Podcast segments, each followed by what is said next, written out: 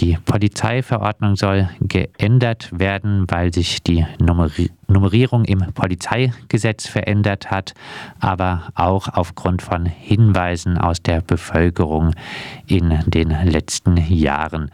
Welche Hinweise aus der Bevölkerung hat es denn gegeben, die Sie nun dazu bringen, die Polizeiverordnung entsprechend anzupassen?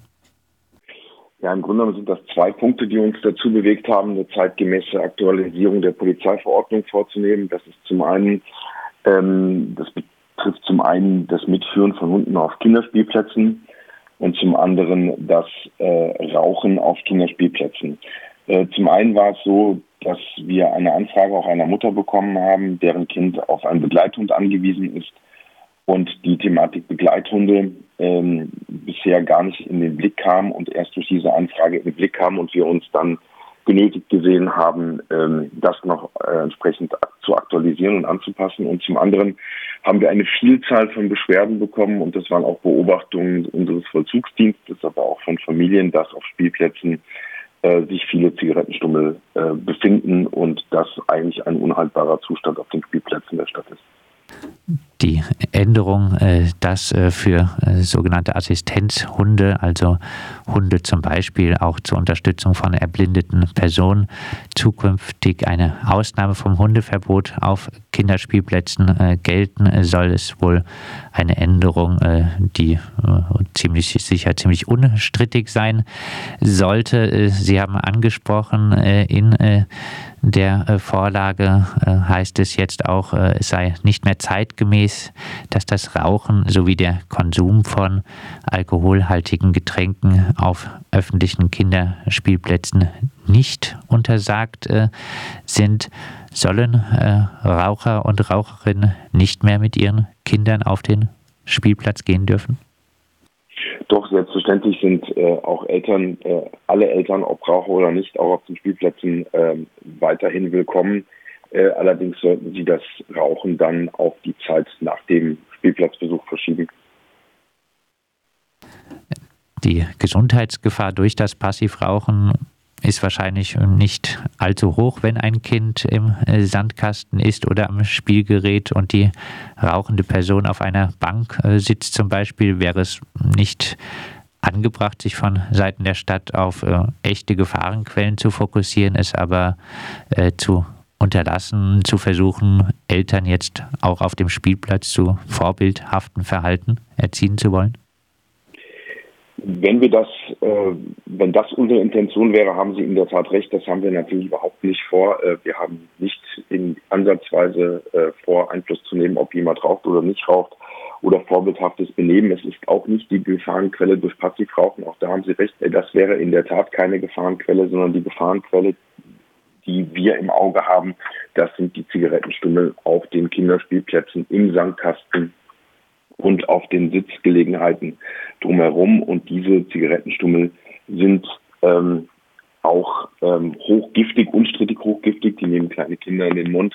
Und das ist kein, äh, kein Platz auf Kinderspielplätzen, wo sich diese äh, Stummel befinden sollten. Und indem das Rauchen halt äh, dort unterbunden wird, wird natürlich auch oder ist dann die Gefahr der, der Kontaminierung der Kinderspielplätze mit diesen ähm, äh, Zigarettenstummeln unterbunden. Und man muss natürlich sagen, äh, Rauchen gehört zur persönlichen Freiheit, aber die persönliche Freiheit stößt dann immer an Grenzen, wenn Rechte Dritter betroffen sind. Und ich meine, denken Sie nur allein, und das, äh, wenn Sie schon sich Bahnhöfe vorstellen mit Bahngleise, da gibt es mittlerweile sogar schon Raucherecken im, im öffentlichen Raum und da geht es wirklich um das Passivrauchen, um das Beschwere mit Rauch. Hier geht es uns gar nicht um diesen Punkt, sondern uns geht es wirklich um die Gefahr, äh, dass Kinder Zigarettenstummel aufnehmen, in den Mund stecken oder verschlucken oder sonstiges. Wäre es dann äh, nicht ausreichend, das äh, Wegwerfen der Zigaretten auf den Boden zu sanktionieren?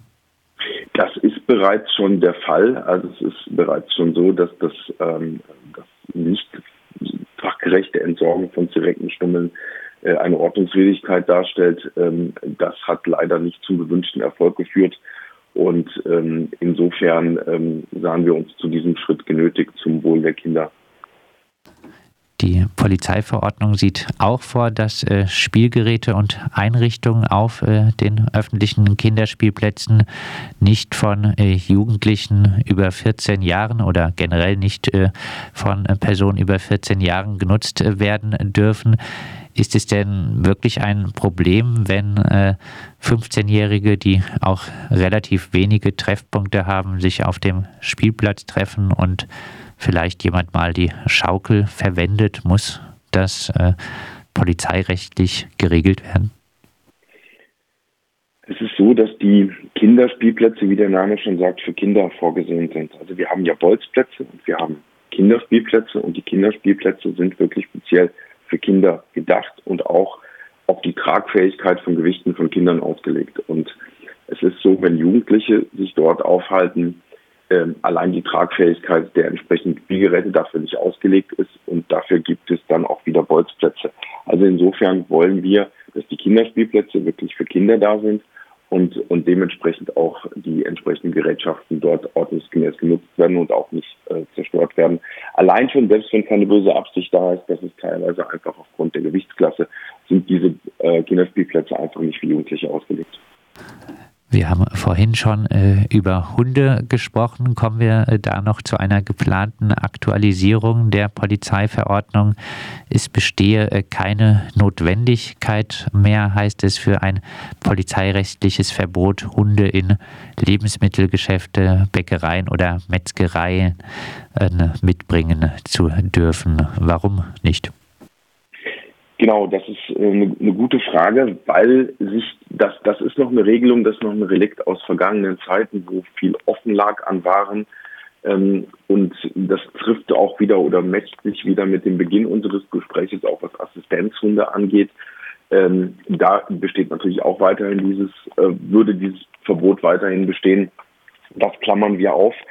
Äh, und man muss sagen, die Hygieneanforderungen haben sich, oder die, die Hygieneleistungen der, der Einzelhändler auch im Lebensmittelbereich haben sich grundsätzlich ganz stark verändert.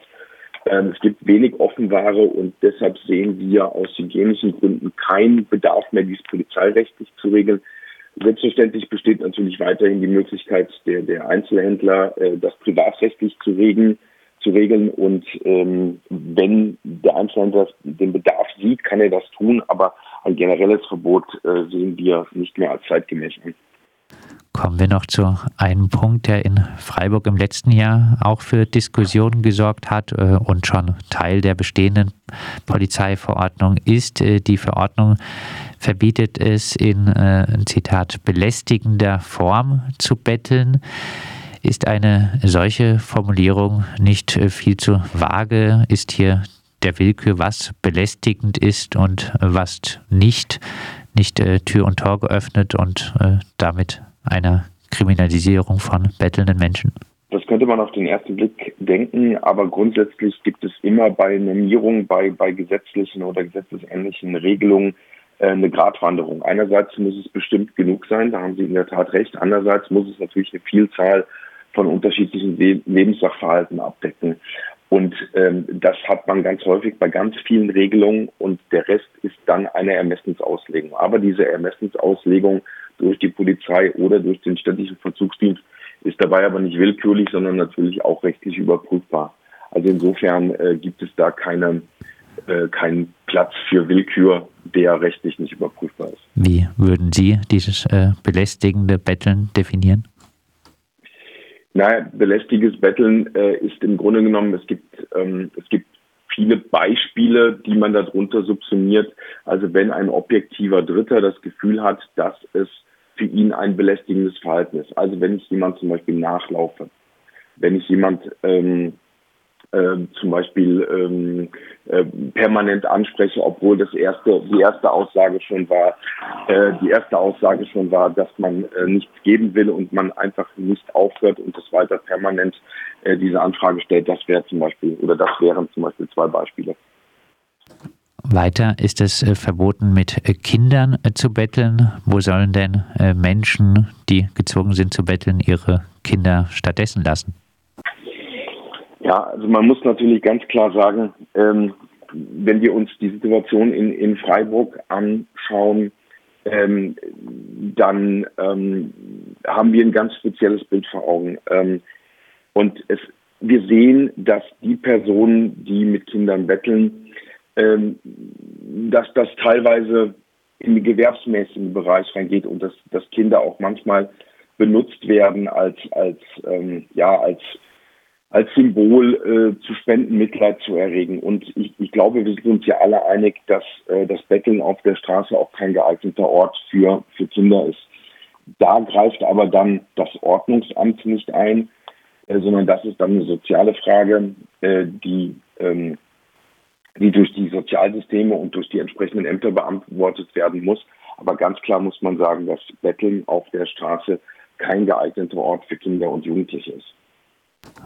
Trotzdem äh, ist es ja auch nicht äh, besser, ähm, wenn die Kinder dann irgendwo an einem dritten äh, Ort äh, sich äh, selbst überlassen sind, weil äh, die Eltern auf der Straße betteln müssen. Naja, Frage ist, sind sie sich wirklich selbst überlassen? Wir haben ja ein sehr umfassendes Sozialsystem und da müssen natürlich die entsprechenden ähm, die entsprechenden Sozialsysteme auch in diesem Bereich eingreifen. Äh, aber ich glaube letztendlich, ähm, dass niemand will, dass Kinder auf der Straße, Jugendliche, Kinder, Kleinkinder auf der Straße bei Wind und Wetter auf dem Boden sitzen äh, und äh, die Eltern begleiten beim Betteln. Also ich glaube, da gibt es andere Wege und da müssen andere Systeme greifen. Äh, letztendlich ist dieser Zustand aber auch aus Kinderwohlgesichtspunkten nicht äh, nicht, nicht hinnehmbar aus unserer Sicht. Heißt, äh, Sie würden der These auch widersprechen, so kriminalisiert man arme Familien, statt die Armut zu bekämpfen? Nein, kriminalisieren ist sowieso die falsche Terminologie. Hier geht es ja um Ordnungswidrigkeiten und nicht um Kriminalisierung. Ähm, ich denke, letztendlich müssen die Systeme ineinander greifen. Es ist ja nie eine einmalige oder nur eine einzelne Lösung, sondern es ja, müssen mehrere Lösungssysteme ineinander greifen. Aber man muss natürlich auch den Anfang setzen und sagen, das ist kein geeigneter Aufenthaltsort für Kinder. Das sagt René Funk, der Leiter des Amts für öffentliche Ordnung in Freiburg. Am äh, Montag äh, wird äh, die Polizeiverordnung Thema im Hauptausschuss des Freiburger Gemeinderats sein. Sie soll geändert werden aufgrund von Änderungen Normierungsänderungen im baden-württembergischen Polizeigesetz, aber auch aufgrund von Hinweisen aus der Freiburger Bevölkerung. Und wir haben über Änderungen und teilweise bestehende Regelungen im Polizei, in der Polizeiverordnung mit äh, René Funk gesprochen.